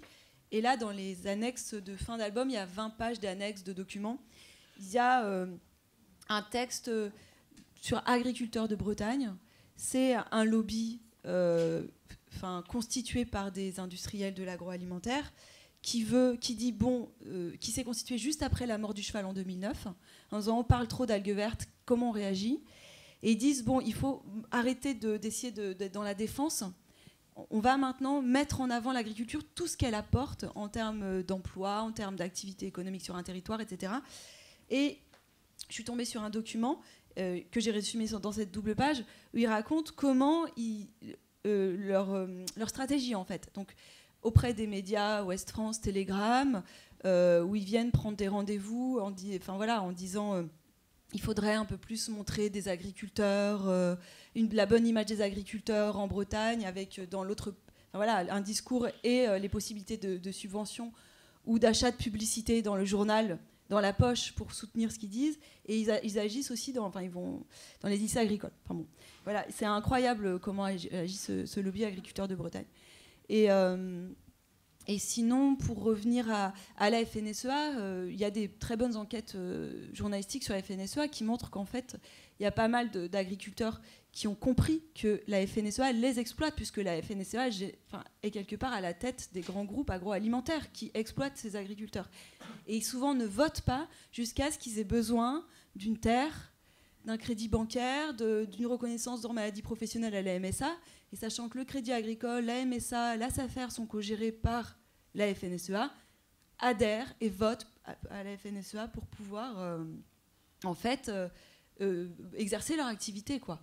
Donc euh, même, même s'ils ont cette conscience, le, modèle économique est, tel que c'est difficile de, voilà, je, connais quelqu'un euh, qui a un tout petit élevage bio, qui était à la Confédération paysanne. Pour pouvoir s'en sortir sur certains domaines, elle a dû finalement adhérer à la FNSEA, quoi, en Centre-Bretagne. Mais bon, il y a sans doute des solutions, des portes de sortie à tout ça. Peut-être la personne tout là-haut, ouais. Et puis ensuite, euh, madame. Bonjour, euh, je voulais rebondir sur ce que vous disiez tout à l'heure par rapport aux alternatives à l'agriculture intensive, puisque j'ai pas lu votre album, mais j'ai l'impression que dans votre album, vous, évoquez les causes et les conséquences des algues vertes, mais j'imagine que vous n'avez pas la place pour évoquer les, solutions possibles. Et je voulais savoir si, si vous envisagiez peut-être bah, de faire un autre album sur, par exemple, euh, je pensais à la permaculture, par exemple, qui n'est pas très développée encore en Bretagne, je pense, qui, et qui mériterait d'avoir plus de visibilité euh, bah, en Bretagne et puis en France. Bah en fait, euh, c'est vrai que, même moi, par exemple, pour retenir moralement, psychologiquement, je suis, en tout cas en radio, j'alternais quoi, les enquêtes et l'exploration des alternatives positives. voilà, pour ne pas voir toujours que ce qui va pas, mais voir aussi euh, tout ce qui va bien, tout ce qui est inspirant, tout ce qui et euh, mais, après les journalistes qui ont du temps pour explorer ce qui va pas, parce que dans, dans les, sujets sombres dans lesquels la parole est difficilement accessible, dans lesquels il faut beaucoup de temps, il y a peu de journalistes qui peuvent faire ça. Mais par contre, je pense qu'il y a, beaucoup de gens, c'est quand même plus facile quelque part de parler de ce qui va bien, parce que les gens sont plus prêts quand ils font de la permaculture, de la petite agriculture bio et tout, à recevoir, à ouvrir leurs portes, à parler de ce qu'ils font. Euh. et du coup, euh, bah, je, me dis que je préfère consacrer mon temps à, ce qui est plus difficile à obtenir, vu que j'ai trouvé un système économique qui me permet de, le faire. Quoi. Voilà. Donc non, je vais pas faire d'album sur la permaculture, mais j'espère que ça va être fait.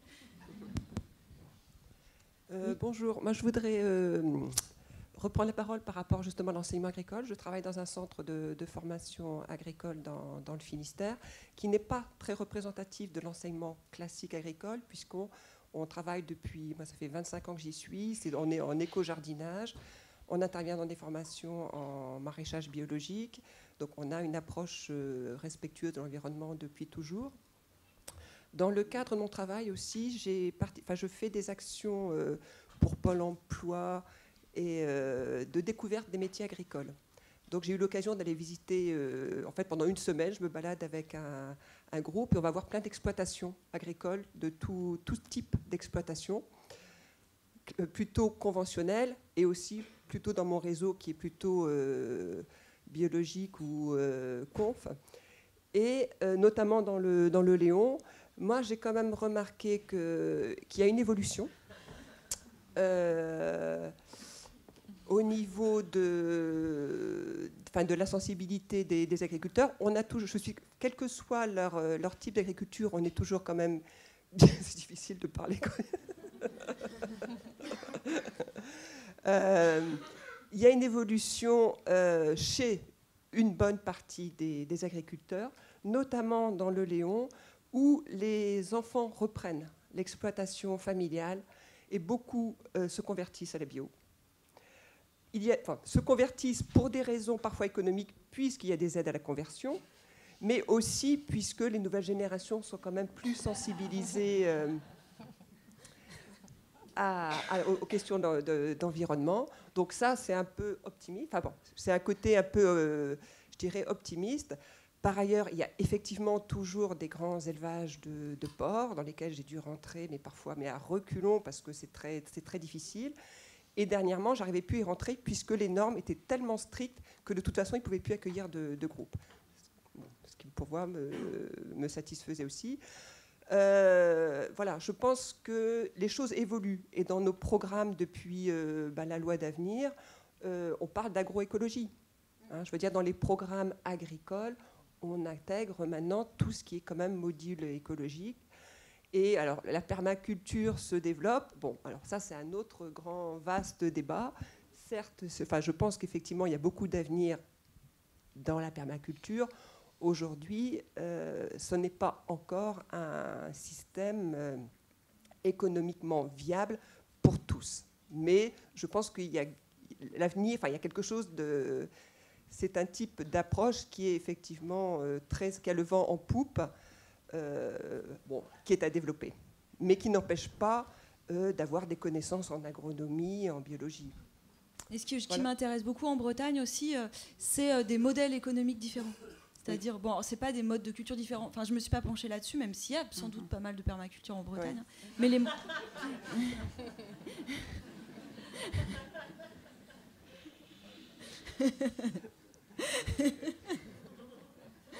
mais des modèles économiques pour ne plus du tout pour squeezer les banques. Et ça, c'est, il se passe des choses énormes à, à ce sujet avec des citoyens qui sortent l'argent de leur banque pour acheter des terres Mmh. Donc ils achètent des terres collectivement mmh. et ils vendent ces terres, ils, louent ces terres pas cher du tout à des petits agriculteurs, paysans, bio, etc. Ce qui fait que les agriculteurs n'ont pas besoin de s'endetter non plus. Donc c'est un système qui permet de pas de se passer du crédit agricole ou de toute autre banque. Et euh, enfin voilà, et il y a pas mal d'autres systèmes comme ça de. Il y a les GFA, les groupements fonciers. Les GFA, les, SCI, etc. Qui, qui, permettent de, de, partager la terre et les frais. Et... Et la force est dans le réseau aujourd'hui. Effectivement, faut pas, c'est difficile. L'accès au foncier est très difficile. Et c'est effectivement la force euh, de, des réseaux. Alors, que ce soit bio ou pas bio, je veux dire, il y a aussi d'autres types d'agriculture. L'autre jour, je suis allée chez un agriculteur qui parlait d'agriculture euh, régénératrice, qui n'était pas, qui pouvait utiliser de la chimie, mais de façon extrêmement consciente euh, et, et, intéressante. Voilà, il y a effectivement différentes formes d'agriculture intéressantes et il faut, faut, rester très ouvert par rapport à ça. Peut-être pour revenir un peu, je vais paraphraser Thibaut Soulcier. Est-ce que quelqu'un a, des, questions peut-être sur l'enquête ou sur euh, le traitement en bande dessinée euh, Oui. Merci pour les. Bonjour. Alors moi, ma question, euh, qu'est-ce qui vous a poussé à faire cette enquête sous forme de bande dessinée? Est-ce que c'était pour toucher un plus grand public ou, euh, ou pour pouvoir tout raconter dans un seul album? Euh, C'est un peu le hasard, des rencontres, etc., qui fait que ou des rencontres qui font que j'ai été amenée à faire de la bande dessinée. Mais quand on m'a proposé, j'ai tout de suite. Euh, ouais, ça m'a fait un tilt. Je me suis dit. Euh, que c'était euh, super parce que j'avais fait des études de cinéma. j'avais j'avais appris à écrire en images, etc. Mais, ça m'a- mais en fait, c'est les moyens qui m'avaient pas du tout plu, quoi. D'avoir une grosse production, des machines, une équipe. Et, je, ça, et du coup, je, euh, la radio, en ça, partir seule avec un micro, ça me convenait parfaitement. Mais c'est vrai que des fois, j'avais envie de revenir au langage visuel. Et tout d'un coup, j'étais pas une lectrice de bande dessinée.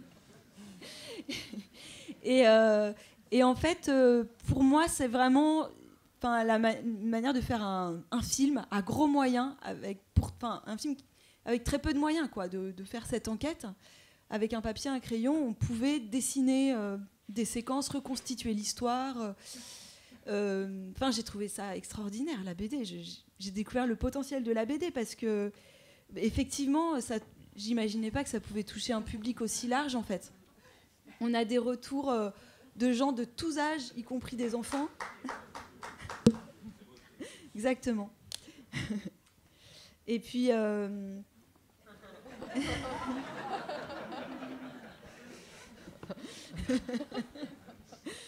Et puis on a des retours de, de, gens de tous horizons, quoi, aussi bien des scientifiques que, euh, que des agriculteurs. Et puis cette BD, enfin voilà, il n'y a pas besoin d'avoir des outils de podcast pour euh, avoir accès à ces informations-là ou, de- lire des pavés de textes. On peut acheter cette BD en maison de la presse dans un tout petit village. Et voilà. Euh, en fait, euh, au départ, je savais pas trop dans quoi je me lançais. Je me suis dit, ah, ça me, ça me paraît intéressant comme aventure. Et maintenant, je découvre en fait que toutes les possibilités de ce support, quoi. Ah, le, le micro peut continuer son chemin euh, vers. euh, ouais. Euh, non, non, non, il y avait une personne. euh, ouais. Oui, bonjour. Moi, j'avais une question sur le plan économique. Est-ce qu'il n'y a pas un problème de. Est-ce que vous n'avez pas senti un problème? La Bretagne, c'est quand même le tourisme euh, qui est quelque chose de très important. Et est-ce qu'il n'y a pas une partie de la Bretagne qui tire une balle dans le pied à l'autre? Enfin, est-ce que vous avez senti, notamment chez les, les élus, enfin, euh, il ne pourrait pas y avoir une bataille de lobby contre lobby, en fait, d'une certaine manière, parce qu'il y en a un qui tire sur l'autre. quoi. Euh, Bah, en fait, finalement, ça, conf- ça, ça ne fait que conforter euh, l'omerta. Quoi. Ça la rend encore plus puissante parce qu'en en fait, il y a, il y a un double intérêt à se taire. Il y a non seulement euh, toutes les communes de la côte qui veulent pas parler de ces algues vertes parce qu'elles ont peur, peur de faire fuir les touristes, y compris les habitants, hein, parce qu'ils ont peur de faire chuter l'immobilier, etc. Et puis, il y a euh, tout le tissu agroalimentaire qui est un tissu hégémonique en Bretagne, c'est la première économie de la Bretagne, qui ne veut pas en parler parce qu'ils en sont la cause. Et finalement, euh, il y a plutôt une alliance de ces deux économies plutôt qu'un conflit qui permettrait de. C'est ça, c'était ça votre question ou pas? Si elles entraient en conflit, euh, si le bah, tourisme avait et un les- conflit? Oui, c'est. En- et l'agriculture Ouais, oui, en conflit Voilà, En fait, non, pas tellement. Non. Ouais. Enfin, les algues vertes, on les voit. euh, Oui, c'est ça. Notamment à Lannion. euh, Ouais. Enfin, dans la région de Lannion. euh. Ouais. Enfin, les touristes, en tout cas, ils sont. Enfin, ils voient les tracteurs ramasser les algues vertes dans- sur les plages tous les matins. euh. Bah, en fait, il y a quand même eu, jusqu'à cette année, il y avait un parfait service de ramassage. Quoi. Elles étaient invisibilisées, ces algues vertes, on les voyait plus. Elles étaient ramassées très tôt le matin. Puis le soir, moi, il y avait même des riverains à Binic qui m'avaient dit qu'il n'y avait plus d'algues vertes à Binic. Ah oui. Alors, ils n'avaient pas vu que les algues vertes, elles étaient ramassées depuis des années dans leur propre commune. Quoi. Et, euh, et en fait, cette année, ça n'a pas été opérationnel parce qu'il y a eu tellement d'algues vertes que le ramassage n'a pas été euh, en capacité de les faire disparaître comme d'habitude. Donc on les a vus vraiment cette année. Ouais. Ouais, je crois que le micro continue son chemin sur la... et puis il va redescendre. Euh, oui, en 2017, donc l'enquête est sortie dans la revue dessinée. 2019, là, l'album vient de sortir. Moi, j'aurais aimé savoir euh, comment est-ce qu'on s'en sort finalement de, de cette enquête? Et est-ce qu'il va y avoir euh, quelque chose après ou euh, c'est d'autres personnes qui prennent le relais? Voilà, euh, D'autres journalistes qui prennent le relais? oui, oui, oui. Bah, ouais, c'est vrai que moi, c'était un peu l'idée, quoi. Je me suis dit, enfin, je sais pas, c'est un peu comme dans la, comment on appelle ça, la recherche fondamentale. En journalisme, moi, je me suis appuyée sur tout ce qui avait été fait, et heureusement qu'il y avait eu tout ce travail de la presse locale. J'ai pu prendre le relais, et je me disais que j'espérais qu'avec ça, bah, un livre, en fait, qui est finalement un des premiers sur les algues vertes, parce que journalistique, et même, euh, il n'y avait pas eu de livre sur les algues vertes euh, jusque-là, à part un livre à compte d'auteur d'association. C'est quand même fou sur ce scandale qui dure depuis 50 ans. Et du coup, je me suis dit, ce livre, il va euh, permettre de faire naître d'autres projets, en fait, d'autres enquêtes qui vont pouvoir partir d'un peu plus loin, quoi. Moi, je suis partie, enfin, y je suis partie de ce tremplin grâce au travail qui avait déjà été fait, je suis montée un peu plus haut. Mais c'est vrai que bah, du coup, j'ai tellement de retours lors des signatures, les gens me donnent tellement de nouvelles informations sur le sujet que ça me donne aussi envie de continuer euh, à enquêter. Euh, voilà. On verra si, si euh, vous prenez la suite. Oui, c'est ça. Rien n'est encore fait.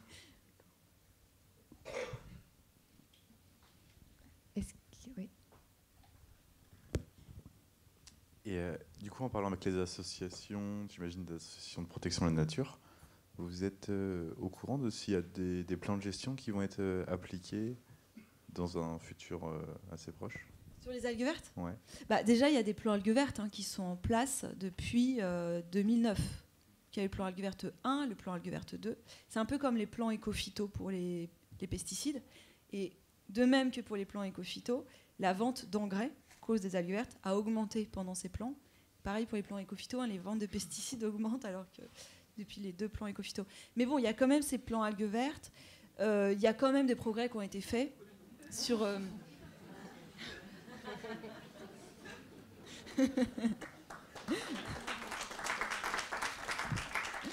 Sachant que Produit en Bretagne, c'est une marque, euh, je vous devais savoir, qui regroupe énormément d'industriels bretons. On va leur demander des subventions pour la, dans le numéro 2. Et, euh, et en fait, euh, de quoi on parlait? Des plans. Ah oui, des plans algues vertes. La quantité de nitrate a quand même diminué dans les cours d'eau surveillés par ces plans algues vertes. Euh, mais voilà, c'est complètement absurde. À la fois, il y a des subventions pour qui sont dépensées pour ces plans algues vertes et à la fois pour industrialiser encore plus la Bretagne pour des projets de porcherie et de, et de poulailler. Euh, en, tout, cas, je pense que suite à ce qui s'est passé cet été, la sortie de l'album, le fait qu'il y ait plus d'algues vertes que jamais, les élus ont été obligés de se positionner.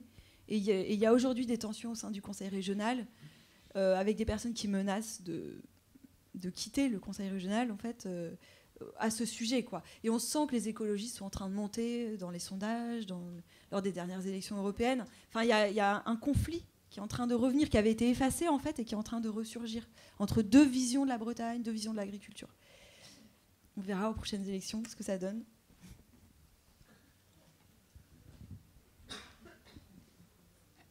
Alors une réaction en fait parce qu'il n'y a pas que les chevaux et les sangliers qui meurent. Les agriculteurs se suicident.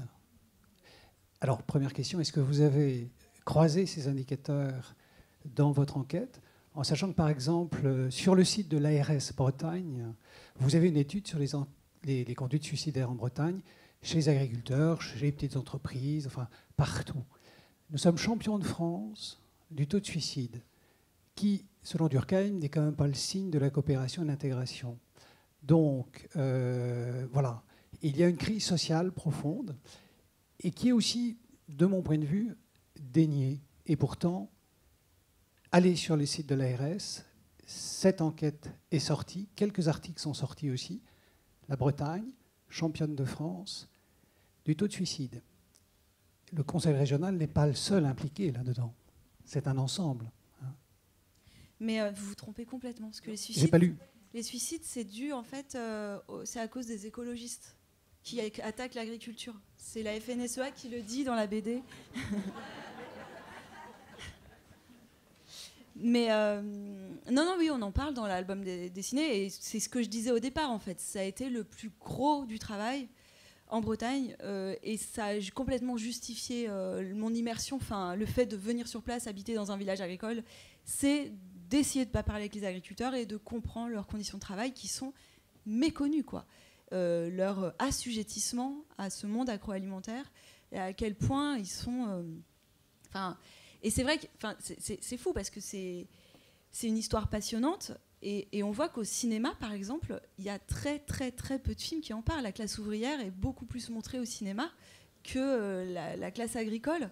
Et pourtant, euh, il y aurait enfin, autant à dire. quoi. Et il n'y a que deux films en fait qui parlent un petit peu de ça. Il y a eu Petit Paysan et dernièrement il y a, ce film d'Edouard Bergeon qui s'appelle Au nom de la terre qui est sorti, qui en parle aussi un peu. Mais en fait on voit que c'est que un peu par rapport à la réalité. quoi. L'action des emprunts bancaires, du rapport à la mutualité sociale agricole, de la difficile, difficile reconnaissance des maladies et tout est un peu abordé dans ces films. Mais, euh, mais en fait, euh, ouais, il y a tout à faire, tout à dire sur... euh, en fait, moi, ce que je trouve sidérant en agriculture et ce que j'ai découvert euh, en étant en Bretagne, c'est que bah, la plupart des agriculteurs, comme on le disait tout à l'heure, euh, sont adhérents de la FNSEA. Quoi. Euh, le syndicat a- qui possède plusieurs groupes agroalimentaires. Donc en fait, c'est comme si les ouvriers de France étaient majoritairement adhérents au MEDEF. Enfin, donc, enfin, bien sûr que les ouvriers se retrouveraient au RSA, sans congé payé, sans, c'est comme s'ils ils votent pour ceux qui les emploient. Donc, euh, la FNSA ne va pas défendre leurs conditions de travail, leur salaire. Enfin, c'est sidérant de voir que on sait à quel point c'est un syndicat puissant qui a nommé des ministres, etc., et qu'il a été incapable de défendre euh, le, niveau de vie de, de ces agriculteurs qu'il est censé défendre. Ça veut bien dire qu'en fait, il ne les défend pas, et en fait, même il profite, ce syndicat profite clairement euh, des agriculteurs. Quoi. Oui Vous vouliez compléter Oui, alors je n'ai pas encore lu votre bande dessinée, je vais le faire. Et, quelle, réflexion sur le modèle coopératif? Bah, en fait, euh, effectivement, cette bande dessinée et mon, envie d'aller en Bretagne part d'une enquête sur Triscalia et du coup de la découverte des grosses coopératives agricoles en Bretagne, euh, qui sont devenues comme Triscalia des multinationales. Euh, voilà, donc ça part de, de ce dévoiement en fait euh, du modèle qui est appelé modèle coopératif, qui n'en est plus du tout, parce que les agriculteurs expliquent bien que, par exemple, pour les assemblées générales, s'ils veulent poser une question, il faut qu'ils envoient leur question par écrit une semaine à l'avance. Il n'y a plus de débat spontané pendant les assemblées générales, par exemple. Et à quel point euh, les, administrateurs, donc les agriculteurs qui, ont- des postes d'administration, sont favorisés, reçoivent les meilleurs jeunes animaux, les meilleurs aliments, etc. Enfin, il y a une lutte des classes au sein de l'agriculture entre euh, les, simples agriculteurs et ceux qui ont le poste d'administrateur.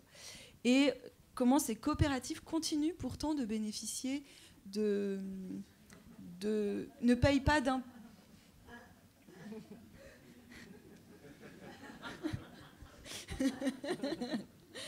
comment euh, ces coopératives continuent de, de- bénéficier d'exonération d'impôts sur le revenu parce qu'on considère qu'elles font partie de l'économie sociale et solidaire. Contact.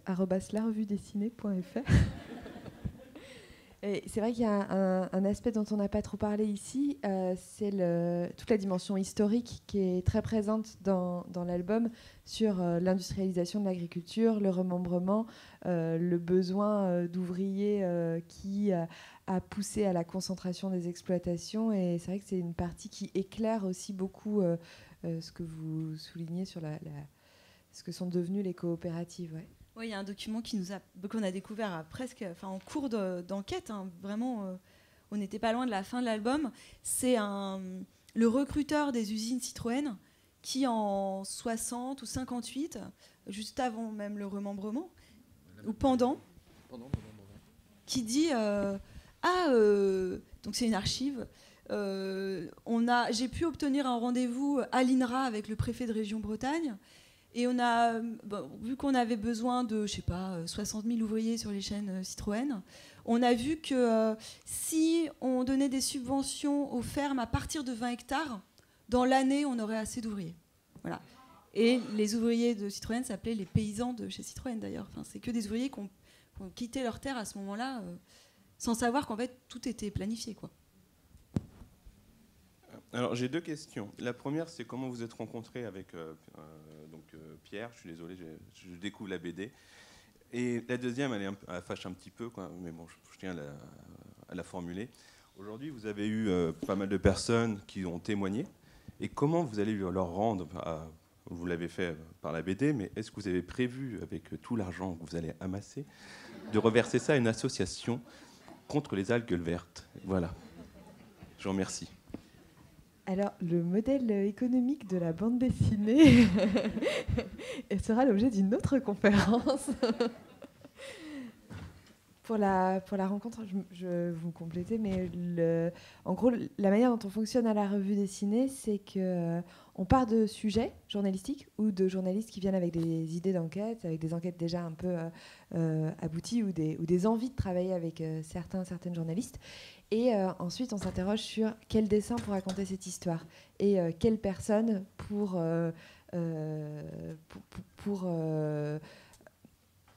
fonctionner en binôme avec euh, le, ou la journaliste. Et euh, du coup, c'est vrai qu'on on a l'habitude de dire qu'on est une espèce d'agence matrimoniale euh, de la BD reportage où on a, en fonction du type de sujet et des intérêts des, auteurs, ce rôle, nous, à la revue, de faire se rencontrer les, les, journalistes et, les dessinateurs, dessinatrices. Donc c'est un peu comme ça que ça s'est passé, partant on était euh, convaincus euh, par le, potentiel euh, du, dessin de Pierre pour s'emparer de cette histoire.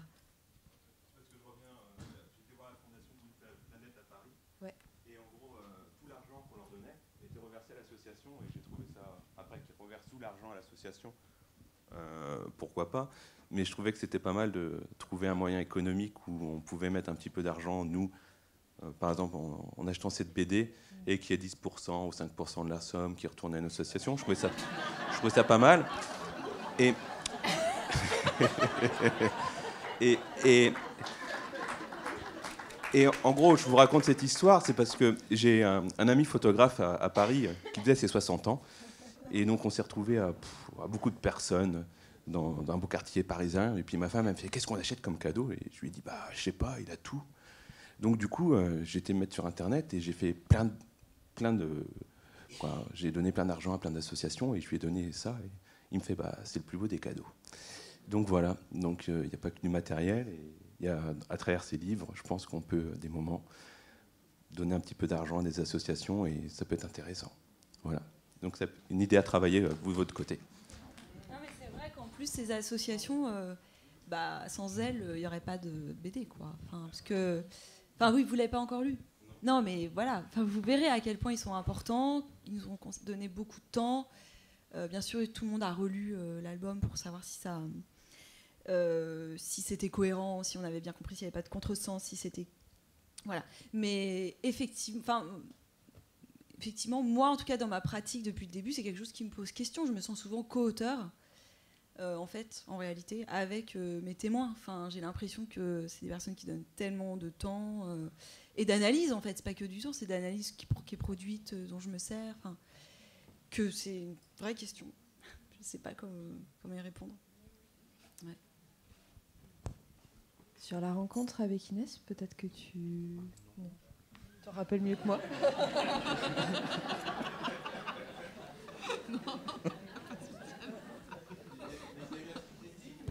Comment Ouais, exactement. On a pris une bière et. Ah non, non, on, m'a on, m'a dit tu vas travailler avec, Pierre. J'ai bu, j'ai regardé sur internet, j'ai adoré ses dessins. C'était bon quoi. J'étais tout de suite en confiance, puis j'ai bu une bière avec lui, puis ça s'est bien passé. Ça passe toujours par là, hein, par l'alcool. Mais euh, quand je disais que juste avant, quand je disais que je me sentais co-auteur, je veux dire, c'est pas euh, que je me sens co-auteur. Enfin, c'est que je les, je les trouve eux, les témoins, co-auteurs quelque part des enquêtes, quoi si j'avais été clair. Est-ce Oui. On dépasse un peu, mais je sais pas. Euh, oui. Juste une remarque dans la suite de ce que vous venez de dire. Depuis un moment, je levais désespérément la main, mais c'était pour euh, féliciter le dessinateur, justement, parce que, bon, ça fait un moment que je l'ai acheté. Euh, à l'occasion d'une manifestation. J'ai eu le temps de la lire, euh, de me pénétrer de toutes les subtilités de l'enquête, mais j'ai lu et relu à cause du dessin que je trouve, la mise en page que je trouve euh, est vraiment euh, superbe. Je lis pas mal de bandes dessinées, mais là j'ai été euh, très très très satisfaite de ce travail. J'ai trouvé ça superbe. Voilà. Alors je voulais Je féliciter le dessinateur et le dessinateur d'aujourd'hui aussi.